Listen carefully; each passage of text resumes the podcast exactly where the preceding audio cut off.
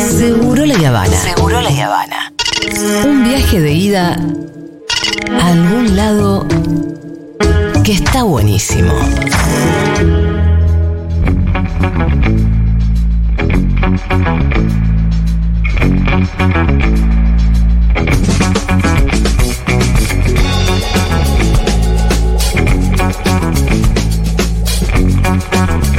Bueno, está el señor Alfredo Zayat. eh, hoy día. lunes. Sí, no se confundan, hoy no es jueves, hoy No. es lunes. No se vuelvan locos. Pero hay fin de semana largo, o sea, simplemente para que lo asocien. Mm, está muy porque bien. estoy el lunes.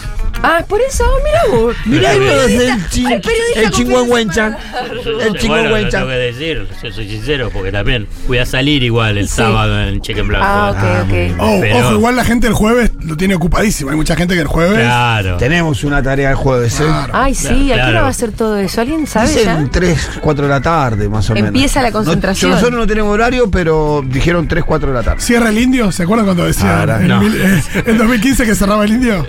Esta vez seguro. Había que gente no. a las 2 de la mañana diciendo, no, viene, viene, viene. Yo me No. quedé hasta la. Yo Ojalá me que quedé hasta hable el más o final. menos Éramos 6 de la 10. tarde. Sí, sí, sí. No, pero ese 9 de diciembre no había dónde podía subir el indio. Claro, no había, no había. no. Era un, Pero, era un tablado. pero estaba mucho con la ilusión. Por ahí sale. Ah, ¿era 9 de diciembre o era el, o era el no, 25 de mayo sido del 2015? otra, habrá Ah, sido no me otra, acuerdo. porque el 9 El de 15, diciembre- ¿no era? El 9 de diciembre era un tablado, era una cosa, digamos, claramente porque viste que no tenía que entregar en el gobierno, Sí. si no se Se convertía en convertía calabaza. a calabaza a la 12. Entonces, eh, yo estuve ahí a- abajo, ahí abajo. Sí, yo estuve, no, estuve a la altura de la puerta de la FIP. Ajá, bueno, Mira, ahí está. yo creo que estuve en el medio de la plaza. Hermoso. Che, bueno, eh, Alfredo, Sí, eh, vamos a escuchar. vamos a escuchar las noticias. ¿Te parece? Los audios a la vuelta tenemos mucho que conversar. Leí tu Uh. nota de ayer. Sí, Me hice un cuadro sinóptico. ah, bueno. Eh, no, igual, Alfredo, cuando digo cuadro sinóptico no es porque se haya complicado la cosa, siempre es muy claro, pero es una de esas notas que es con flechas Sí, y recuadros. Flechas y recuerdos. Así que vamos a hablar de eso y de algunas otras cosas más. Como siempre, el título de la columna a veces parece un déjà vu, ¿viste? sí. FMI, endeudamiento, restricción externa. eh, y sequía, Cristina. No importa cuando digas esto, la columna de Alfredo Zayat. Bueno, escuchamos los audios y venimos. Me gustaría un país que estemos tan evolucionados intelectualmente, donde el presidente pueda ser una persona que, que es tartamuda. Porque la sociedad no está preparada para eso. ¿Por qué lo pones igual? Pero digamos, eh, eso va, va al muere. Es como el día y, la noche. En términos de conducción es como el día y la noche. Cristina tenía un modo de gobernar donde todos los días analizaba los números, la información de cada uno de los ministerios, se ponía encima de cada uno de los detalles. Alberto tiene una dinámica dicha por él, donde él deja que sus ministros definan y hagan. Y eh, es eso, otra forma, una forma distinta. ¿Y cuál es- te parece que es más eficaz de las formas? Yo me veo identificado con la forma de gobernar que tenía Néstor, que tenía Cristina. Más encima de los temas. Sin orden político no hay orden económico. Y esto lo tienen que entender nuestros compañeros y también lo tienen que entender el resto de la dirigencia empresaria, económica. Y que cuando aparecen esas peleas de enanos, de alguna manera lo que terminan generando es vacío de poder y falta de certidumbre para la gente. Y me parece que es clave que también tengamos la capacidad de hacerme a culpa con la sociedad a la hora de asumir cómo vamos a reparar los errores de otros gobiernos, los problemas estructurales. Porque es clave que el 10 de junio, cuando hagamos el Congreso, fijemos una posición política definitiva de cara al año electoral que viene. Respecto de respaldo de candidaturas, respecto de si participamos o no en el frente de todos y cómo participamos y cómo se diseña el frente y cuál es la nueva realidad del frente de todos en términos de representación política electoral. ¿El DIFI sí o no la matanza? Estamos avanzando eh, directamente en poner el ponio final. Estamos. eh, Está cerca, básicamente. está muy cerca. Está muy cerca de ser candidato a intendente, sí. Y ahora sí, y con esto cierro. Eh, Javier, ¿cómo lo notaste a Cristina en la entrevista que dio el, el jueves de la, de, de la semana pasada? No tengo tiempo para la ciencia ficción.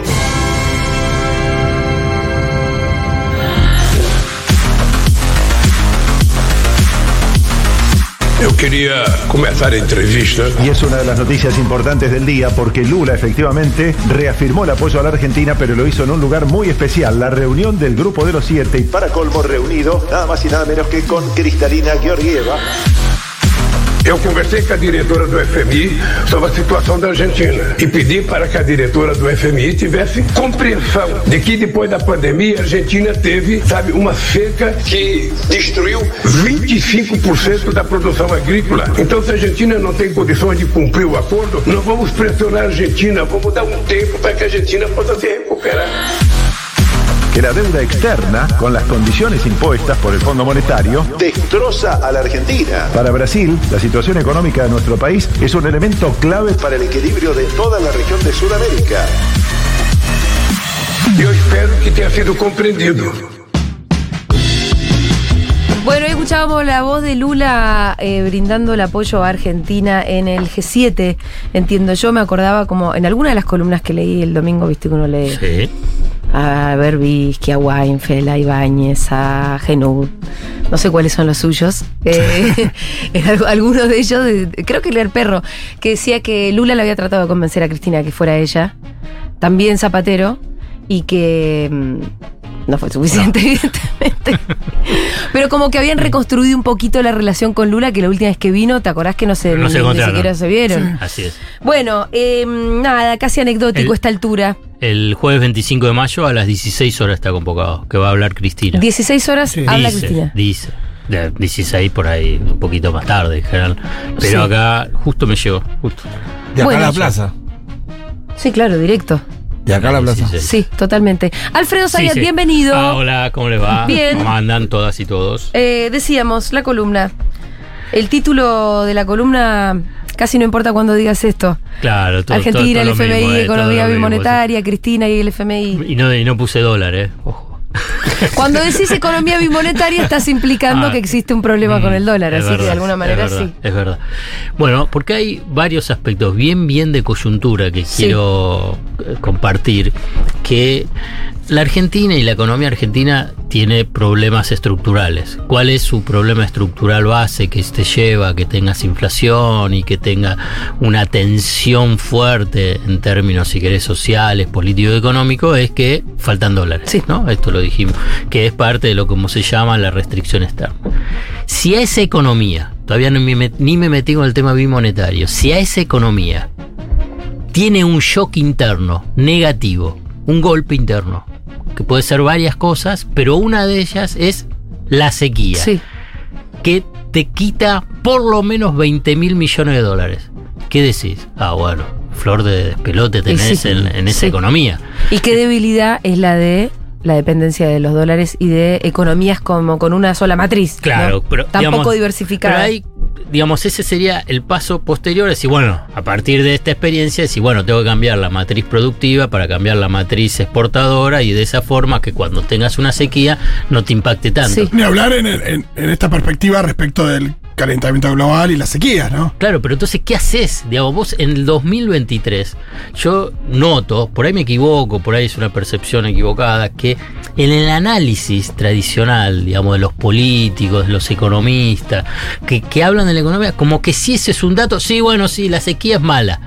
Uy, sí, la verdad que tenemos... un- No, no, son 20 mil millones Sí. de dólares en una economía que no tiene dólares. Entonces, eso tiene un efecto un efecto en diferentes variables, en el nivel del gasto público, en la posibilidad de hacer frente a los pagos de deuda, del para eh, financiar importaciones, para financiar lo que uno puede decir, bueno, los planes sociales, si querés, o aumento de salarios, de las jubilaciones, e incluso decir el nivel de actividad económica. ¿Cómo sostenés el nivel de actividad económica? Es impactante, digamos. Po- pocas veces vos agarrás y decís, bueno, tuviste impactos, impactos externos, es fácil identificarlo. Como tenés una crisis financiera internacional como la del 2008, entonces decís, bueno, ah, me vino de afuera. Y bueno, veo qué hacer. Bueno, acá también el gobierno tiene que decir que, ahora te digo más o menos más, a decir, bueno, estoy enfrentando una crisis, una crisis de proporciones. Obviamente que a la oposición poco le importa No, de hecho a la oposición muy responsablemente casi que piensa que le conviene la crisis. Claro, y entonces... Pero se explica muy bien eso, ¿no? ¿Y por qué no se está explicando. Ah, por- nadie por explica es- eh, nada. a, a eso voy, digamos, no, no se explica el sentido. Entonces vos agarrás y ¿qué es lo que yo observo ahí?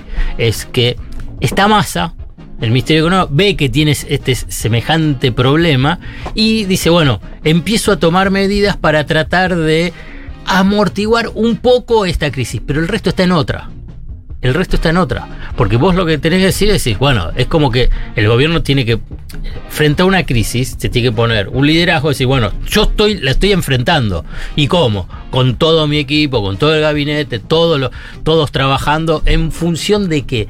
De minimizar los costos ineludibles. Te estoy diciendo, no es que no vas a tener costos. Costos ineludibles de una cosa que es dramática que vas a tener 20 mil millones de dólares menos. Entonces ahí es donde rápidamente Massa dice, bueno, voy a tratar de conseguir de los chinos que me habiliten un El swap. el swap, más dólares por ahí. Trato de cerrar con Brasil algo. Una especie de swap. Pero que todavía está en, en veremos. Estoy tratando de cerrar con el Fondo Monetario Internacional para que te adelante fondos. Si el fondo sabe que te tiene agarrado acá del cuello, dice, sí, sí, sentemos, no. Pero ya tengo el apoyo político y los técnicos te dicen, sí, sí, sí, ya, ya te voy a decir, pero sigamos negociando. Y todavía no, no está cerrando. Y después internamente va tratando de hacer diferentes medidas. Que así desarticulado parece como que no son nada. Por ejemplo, hoy a las 6 de la tarde, ¿qué es lo que va a anunciar? Va a anunciar que se amplía el límite de tarjeta. de tarjeta de crédito. 30%. Va a agarrar ese, sí, y eso, y, y es- eso Sí, ¿cómo lo- entras? Lo escuché esta mañana y digo, bueno, pero. Nos endeudamos más entonces. Voy a, hacer, voy a hacer el esfuerzo de tratar de encontrarle el. Gollete. No, no, la logia, porque así dicho. Bueno, no así- detener la actividad, me imagino. Claro, pero previamente, hace 10 días, que es lo que dentro de, de varias medidas, una de ellas fue bajar la tasa de interés de la hora 12, porque Sí. de esa forma impulsás el consumo financiado en productos de origen nacional. Entonces, bueno, voy a hacer el esfuerzo de traducir lo que no explican. Claro, no Bueno, explican es, nada. digamos, Si no lo explican, además, de- ¿qué impacto terminan teniendo las medidas? La gente se pierde Vale. el impacto. Se porque- pierde. No, va- pierde. no usas el hora 12 porque no sabés que te bajaron. Se pierde, se pierde. la tasa. Primero, dice, bueno, te voy a financiar a una tasa más baja de productos de origen nacional. ¿Qué implica eso? No tengo dólares para importación de otros productos, entonces ahí es, ya te estoy poniendo un sentido a que la hora 12 es para productos nacionales. Bajo la tasa de interés de la hora 12, ¿por qué? Porque en ese mismo momento vos habías subido la tasa de interés eh, para plazos fijos y por consiguiente eso se lleva también a financiamiento de tarjeta de crédito y financiamiento de las empresas. Entonces bajo, ¿por qué? Porque la primera medida afecta el nivel de actividad económica. Y entonces bajar la tasa de interés para el ahora 12 en un sector permite decir, bueno, tratar de mantener el consumo. Sí. Ahora bien, voy con la tarjeta, como los precios suben y hay inflación. Los A mí me pasó el otro día. El límite A mí me pasó el otro día eso. Por eso, agarra y dice, está bien todo bárbaro, la hora 12, bárbaro que baja la tarjeta. Pero la tarjeta no me está me- me la rebota. está, y ya está, me rebota, si no tengo más límite. Entonces, ahí viene la medida de hoy. Bueno. ¿Te das cuenta, digamos, cuál es la secuencia? Para acomodar eso. El punto inicial Sí. es que no hay dólares y que además tuviste el shock interno de la sequía. Entonces vas tratando de tomar medidas. Obviamente, este es el esfuerzo que hago para tratar de entenderla, pero la verdad que no, no es explicada. No, claro, se anuncia algo como una medida que en realidad es un ajuste a otra que no estuvo del todo bien explicada. La- pero la primera es que, vos, eh, digamos, tiene que haber. Nadie sabe que mí, bajaron los intereses de la hora 12. Yo estoy seguro que nadie sabe. Y pocos Yo me enteré en un pueden comercio. entender, digamos, qué implica para esta economía Claro. endeudada, subordinada a los programas del Fondo Monetario Internacional y monetaria que no tenga 20 mil millones de dólares. Claro, es, es- es devastador. Es devastadora. Digamos, si podés superar esta crisis, vos agarrás y, y sos un buen piloto de tormenta. Teniendo en cuenta que además ese es un año electoral. Y en un año electoral donde yo, yo digo, con, digamos, no son tres tercios. Digamos, qué son? Cuatro cuartos. ¿Cuál es el cuarto? los indecisos. Ah, sí, sí, no soy, sí, sí, claro. Y, pero es así, la, la verdad, con Sí, todo respeto. debe ser el cuarto más grande ahora, ¿eh? Claro, con todo respeto a la, la poli- la- la estrategia electoral que, que planteó Cristina y que no entendió Alberto. Pero bueno, no importa. Ah, increíble, pero bueno, sí, está bien. Bueno, entonces, vos, vos lo que tenés ahí es que ese piso es ese cuarto y vos tenés que después tratar de seducir al otro cuarto. Al cuarto de los indecisos, de los que en general van, que vos agarrás. Y sí, en el 2015 voté Junto por el Cambio y en el 2019 al frente de todos. Y vos agarrás y decís, pero ¿cómo es? Y ahora por ahí está pensando en mi ley. Bueno, es ese eh, cuarto de la población que, bueno, tiene otra, otras lógicas. Bueno, pero a lo que voy es, en ese escenario vos tenés las elecciones paso.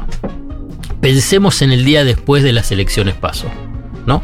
Entonces, porque el día después de las elecciones pasos te va a dar, por lo menos creo, o en general las pasos, un escenario de decir, bueno, ¿cómo va a venir Sí. para las elecciones Sí, muchas generales? veces juegan las veces de primera vuelta, porque después ordenan. eh, eh, después la primera vuelta hace como de segunda vuelta en el sentido en el que los votos se concentran, ¿no? Se mueven y se concentran. Bueno, ¿qué pasa si eh, Javier Milei es el que tiene más votos? Y bueno, es eso Sí. le da una buena perspectiva Y para. es muy probable, porque todos van a ir con varios candidatos. Junto Pero por hablando de economía. Te estoy hablando de economía. Ah, bueno, ¿qué es lo que va a Ah, pasar eh, en términos. Y por eso yo te digo, digamos, ¿cómo enfrentas ese escenario? Te estoy diciendo, Sí. sequía, 20 mil millones de dólares menos, falta de una coordinación. y Milei el candidato ganador después en agosto. Y que lo que propone que es. Dolarizar. Sí. Y el Banco Entonces- Central. Y entonces, ¿qué pensás que van a Corrida hacer? bancaria. O No sé. y, y cambiaria. Y cambiaria, las dos Porque se cosas. agarra, si vos hay, hay un tipo que, perdón, un tipo, con- un candidato que dice, yo voy a dolarizar, Saca todos los pesos antes. entonces, ¿qué es lo que vos vas a hacer? ¿Qué harías vos el día después, digamos, si vos tenés, que además, si dolarizan, depende de los cálculos, puede ser entre 2 mil pesos, la tasa de conversión más flexible, la más rígida, te lleva 9 mil pesos, incluido los Es que yo no depósitos. entiendo lo que es dolarizar. Bueno, que desaparece el peso y pasa a tener dólares. Pero Todo- con los que hay en el Banco Central, si no hay. Bueno, por eso te lleva a una, a una paridad de eso- 9 mil pesos. Ellos dicen que Pero el que- Banco Central La tiene. pregunta es qué es lo que le va a pasar a la economía el otro Bueno, día. por eso. ¿Cuándo? ¿Al otro día? El que, tiene peso, el tenía peso quiere comprar dólares y el que tiene dólares lo retira al banco. Eso es lo que las paso. Claro, la Claro, paso. Entre las pasos y la definición. El que tiene Entonces- peso quiere entonces- comprar dólares, el que y tiene entonces dólares lo retira al agarrás y banco. decís, bueno, qué sé yo, que voy a estar esperando las elecciones de octubre. Compro Es pesos, así. compro dólares. claro. Entonces, Retiro ahí, los dólares banco. entonces te genera. una- ¿Retiro los dólares del banco? No, no sé si del banco, porque ahí tenés los dólares, pero lo cierto es los pesos. Te estoy diciendo los pesos, vos tenés los pesos. Si, por, por qué vas a estar en, en pesos? Alguien que, que puede ser presidente y que te dice que voy a dolarizar y entonces esa dolarización te lleva a esos pesos, no te va a hacer el, el canje, la conversión a 480. Claro, si a vos te dicen que, si a vos pensás que en diciembre, cuando asuma mi ley, el dólar va a estar a 2000, 4000. agarrás ahora, todos los pesos que tenés y que vas a tener y querés dólares. Y claro. O sea, tu peso se va a devaluar instantáneamente. Claro, claro. Así, instantánea y brutalmente, Eh, claro. todos los pesos que vos tengas en tu plazo fijo, en donde el- sea. Por eso, en, en el supuesto que se le crea la irresponsabilidad de mi ley. Que mi ley lo, lo lleve a hacer. Ahí está la responsabilidad de los medios de comunicación y la clase política en Bueno, general. po- por eso, por eso es tan importante el tema de tomar conciencia de en el escenario económico que estás. Digamos, en el escenario económico que estás inicialmente con una, un déficit de dólares vinculados con eh, la sequía. Buscando esos mecanismos amortiguadores de costos ineludibles, pero a la vez en un año electoral. Y ese año electoral en una situación de fragmentación o dispersión de, de votos donde aparece un outsider que te dice, porque no es sol- que, que va a dolarizar, que no es solamente Bullrich o eh, La Reta. la reta que dicen voy a devaluar o hay que ajustarlo. Porque bueno, ¿por qué podés eh, suponer? Y bueno, van a querer llevarlo al dólar blue. Digamos, está dentro de esos parámetros. En cambio, el de Milley es el abismo, no se sabe. Entonces ahí yo creo que hay un riesgo muy grande. Y además, es un riesgo el, económico. el- el muy riesgo grande. no, por lo que vos estás diciendo, no es solamente que gane mi ley. El riesgo es que gane mi ley en las pasos. Claro. y lo que pasa inmediatamente después. Pero Alfredo, cuando vos Porque, hay- hablas. perdón, porque no, es que nos- que no es que nosotros vamos a salir a, a la cobertura. Bueno, yo por ahí vamos a el día después, pero en el día anterior, el primero, los que van a hacerlo son los grandes. Claro. a eso te iba a preguntar, Sí. ¿cuáles son los actores que harían esto? Porque ahí te- Cualquiera, todos. eh, porque, Pero, pero que en términos absolutos, ¿cuánta gente es? ¿Cuántas Y empresas no son? sé, no sé, porque vos, es- porque es Y los supermercados. porque no es una cosa pues. colectiva. eh, digo, son nada unos actores que sí podrían tomar conciencia de los riesgos que implica eso. pero, pero ¿cuál es el riesgo? Digamos, él dice a, a un gerente financiero, le agarran y le dicen, no, quédate en los pesos. Y, y- pero y escúchame, ¿y qué le- lo, lo echan por ahí después. Entonces está en una situación, en una situación. Lo que, a lo que voy es que está con mucha, eh, una extrema vulnerabilidad, yo lo que observo. Por ahí estoy exagerando, estoy observando cosas que por ahí solamente es de, de mi, mi- de mi imaginación, pero digamos, hay que tomar conciencia, porque si no, cuando te viene, decir, "Ey, ¿qué pasó? Que no me di cuenta. Digamos, ¿Y Massa lo está y- viendo esto? yo creo que sí. Yo creo que es el único que lo expresa. Para mí, de esta forma. Primero diciendo que tiene que haber un solo candidato, que déjese. eh, las palabras de él que fue: déjese de joder. No nos entra un Pelea de quilombo más. enanos. ¿Eh? Pelea de la enanos. pelea- y no nos entra un quilombo más. Claro, entonces es porque, dice, imagínate que si sale el, el frente de todos, digamos, muy disperso para las pasos y cada uno tiene, no sé, 8%, digamos, tenés cinco candidatos, ¿no? 8, 5, 4, vos agarrás y son, salen todos últimos sería.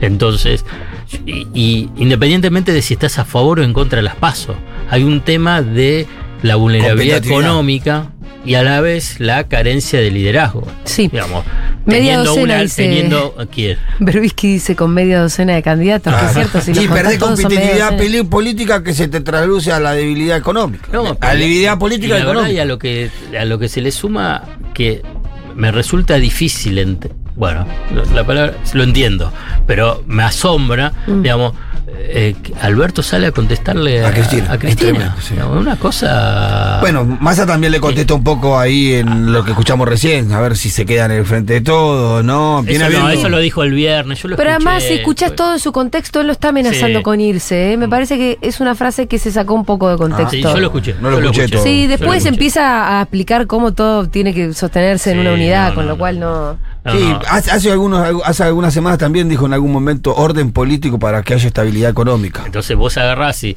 y la verdad que lo que dijo Cristina no, no, no tiene nada de, de fuera de registro. Y entonces, ¿qué es lo que le dice Alberto? No, es que tenemos que ir por más.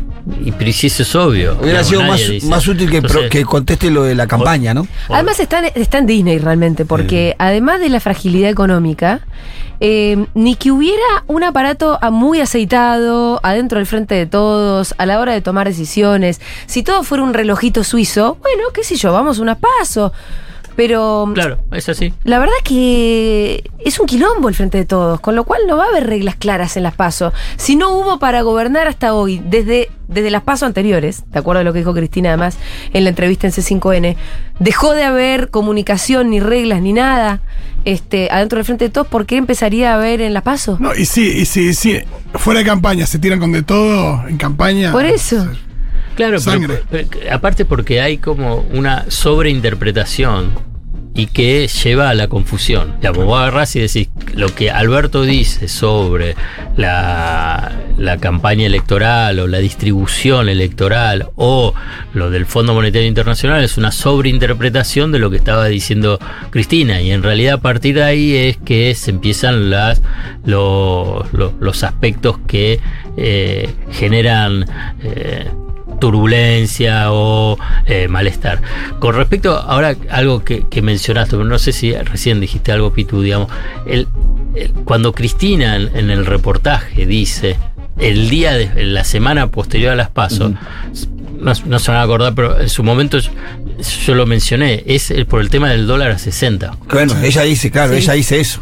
Y, y ahí es donde, incluso Máximo también lo había mencionado, que es que se cortó solo. Mm. Y que vos ahí le diste la gobernabilidad a, a, a, A- a a Macri. Macri. ¿Qué función que llamado Macri, no? Y que pudo, pudo llegar a, a terminar el gobierno bien y sin ningún tipo de desborde, ningún tipo de desborde cambiario. Ahí es donde vos Ahora, agarrás- yo eso te lo discuto porque. Bueno, por eso tiene un costo. Tiene pero- un costo si hubieses tenido desborde cambiario. Por eso digo, ¿no, no, no, no es el país que nosotros quisiéramos que exista? Donde existe la, la responsabilidad. Pero siempre cuando vos le, vos te sentás y vos ahí eh, en política. Porque yo entiendo la estrategia de decir, che, mejor acuerdo, que se vaya todo a la vos mierda y nosotros volvemos a empezar. Pero vos tenés, tenés que definir algún tipo de acuerdo. Pero viste si vos que- le estás, digamos, va a agarrar y dice, te perdono la vida, Mauri. ¿Pero por qué? No, ¿A no, de y- acá? claro, y entonces, Porque- ¿qué es lo que vas a hacer? Creo que Cristina iba a eso, porque Pablo le dice, bueno, pero eso no ayudó, y ella le dice, bueno, hay que ver, ayudar, ayudar, pero no nos metamos ahí, viste que sale. como Ella lo que, no termina diciendo es que un presidente no debería meterse a definir el precio del dólar. Yo nunca lo hice, dice. Bueno, públicamente, claro, públicamente no lo puede definir. La verdad, no se define. No, no, no. Por ningún eso ya presidente. termina saliendo de ese Claro. entuerto diciendo un presidente Claro, no. pero. Menos por un llamado de- de la oposición. Lo, lo que yo- ahí es que cuando vos haces pactos políticos, acuerdos, acuerdos, llamalo acuerdos para que sea más, más suave la palabra, son acuerdos con compromiso de los dos lados. Si ahí fue Alberto y le perdonó la vida al gobierno de Macri, independientemente de lo que significan los costos, ¿no? Los costos sociales, lo que hubiese implicado un dólar en ese momento, no sé, a 100 o a 120, shock inflacionario, digamos, un, un drama sociolaboral. Es decir, bueno, está bien, yo, yo salgo y digo dólar a 60. Y en general, en política es a cambio de qué. ¿Qué, ¿Cómo seguimos? Sí. Que se, y, y parece que no hubo nada. Y claramente Ese no es el gran nada. problema, no, no, haberle puesto freno al dólar, No hubo nada. sino no haberlo ni consultado con Cristina ni haber acordado algo con la otra Claro, fuerza que política, a la, que, a la que la verdad que le hiciste un enorme favor. Y además. frenaste una corrida No, tremenda. no, y- pero además, porque adem- lo observás que es cómo es el recorrido, es que ellos no pagan con la misma moneda. No, claro. revés, Que es lo que quieren hacer ahora. No, pero ahí, ahí directamente donde también te preguntas, bueno, ponele que hubiera habido un acuerdo, ¿lo hubiesen respetado? Muy posiblemente no. Bueno, pero en todo caso, bueno, pero al menos es parte de la lógica de la de funcionamiento. Ni eso lo cumpliste. Pero independientemente de eso, hace a una lógica de funcionamiento de eh, gobierno. Digamos, porque no fue solo que hasta las PASO la- la- el comando electoral estaba en el Instituto Patria y después de las elecciones PASO pasó a estar en la oficina de la calle de México, digamos, eso es un cambio de, eh, de espacio, de, de roles sobre la gestión, sobre la gestión y sobre el poder. Pero bueno, eso es parte de- del pasado, pero que explica que explica lo que también te pasa hoy. Que cuando estás enfrentando una crisis fenomenal, bueno, vos agarrás y decís, una crisis fenomenal vinculada a este shock interno, lo que estoy diciendo, ¿no? Eh, porque después hay otro tipo de movimientos en la, en la economía que no, no es esas crisis tradicionales que vivimos en, en décadas pasadas. En, en- en ese, en ese shock interno, vos agarrás y decís, ¿y el gobierno dónde está? El gobierno, digo, como integralidad del gobierno, no solamente el ministerio, el Ministerio de Economía, Sí. tratando de con más, con menos efectividad, con mejores, peores medidas, digamos, pero que vos agarrás y decís, es el único espacio donde dice, bueno, estamos con este, con este despelote y tratamos de encararlo. Eh, en un escenario donde el Fondo Monetario Internacional te tiene agarrado. Mm. Tiene agarrado. Fíjate que hasta ahora se piensa que a fin de fin de, este mes, principios del próximo, va a estar definido el nuevo acuerdo. Pero ya el, el- el acuerdo está caído. El primer trimestre, que teóricamente ahora lo van a revisar y ahí te van a dar los desembolsos para pagarle al Fondo Monetario Internacional, no está, no lo cumpliste. Las principales medidas. Entonces, las principales eh, Metas. Metas, gracias. Las principales metas, no las cumpliste. La fiscal, ni de acumulación de reservas, ni de inflación. Entonces, están ahora negociando. Y la negociación, vos fíjate, vamos al punto original, es cuánto va a impactar en la pérdida de divisas en la economía argentina. Nosotros dijimos 20 mil millones, más o menos eso es lo que estiman por lo menos en el equipo económico, pero ¿qué es lo que dice el Fondo Monetario Internacional? Los, los tecnócratas. No, no va a ser 20 mil millones. Pensamos que va a ser 10 mil o va a ser 12 mil Cambia todo, es un montón Entonces de te cambia todo, te cambia todo. Es un montón la Entonces te cambia todo. Entonces dice, no, no va a ser tanto. Entonces no es, eh, eh, no, no, no, no, no vamos a ser tan flexibles. Vamos a ser tan flexibles como para el que a vos te va a impactar 10 mil millones o 12 mil millones. No, pero entonces, escúchame, así tampoco lo, lo vamos a poder cumplir. Además, que tenés que adelantarme los desembolsos. Porque esta es la parte de esa estrategia de urgencia, de urgencia de cortísimo plazo que estoy diciendo hasta las paso. Es decir, necesito los dólares para frenar precisamente estas eventuales corridas cambiarias. Y el Fondo Monetario Internacional te dice, sí, bueno, yo te doy, pero no, no, no vas a poder usar tanto como vos querés, porque lo que dice Economía es quiero usar el 60% de lo que vos das para poder intervenir en el mercado y tranquilizar a las fieras. ¿No? Dice, no, no, 60% es mucho. Bueno, así estás en la negociación con el fondo. En una, entonces, en ese escenario, que para mí es que estás ahí en un borde inquietante, para no poner palabras más terribles, bueno, a nivel del ordenamiento político es, es, es bueno, es. Mm. Entonces ahí se hace muchísimo más difícil eh, la gestión del día a día. Estas son las columnas que terminan en un Me encanta porque, encanta porque inquietante no me define la columna. ¿eh? No. Me encanta es una palabra más liviana, pero. ¿Qué querés? No, no, porque, porque, sos- Aterrador. porque, porque porque es tan pesimista. Aterrador. Bueno, no, yo, yo pienso que a, a mí me gusta, no me gusta, me parece que es de responsabilidad, digamos, plantear. Yo creo que no, no, no es que no tenés posibilidades de encarar esa realidad, ojo, ¿eh? ¿viste? Porque vos decís, sí, no, no puedo hacer nada. Bueno, vos Sí, hablaste de la palabra imposible y la subrayaste eh, de del Cristina. texto de Cristina. Claro, pero ella habla. Incluso le, le preguntaron, ¿viste el tema del acuerdo? Sí, y dice, sí, sí, yo, yo me siento, yo me siento a hacer un acuerdo. Lo que pasa es que nadie se quiere sentar con ella, pero bueno, Sí. independientemente de eso, es que eh, no, no, no implica que no podés hacer nada. Tenés un shock, y lo repetí al, al comienzo, digamos, vos tenés un shock interno, bueno, tenés que tomar conciencia y a partir de ahí el gobierno tomar eh, dimensión de eso y, y actuar en consecuencia. Es lo que pasó, por ejemplo, en el 2008-2009. Si vos es difícil, pero bueno, hay que hacer un poco de memoria. Tuviste un golpe interno, eh, externo, perdón, un golpe externo que fue la caída de Lehman Brothers y la crisis financiera subprime, que parecía que el mundo capitalista se caía, se derrumbaba.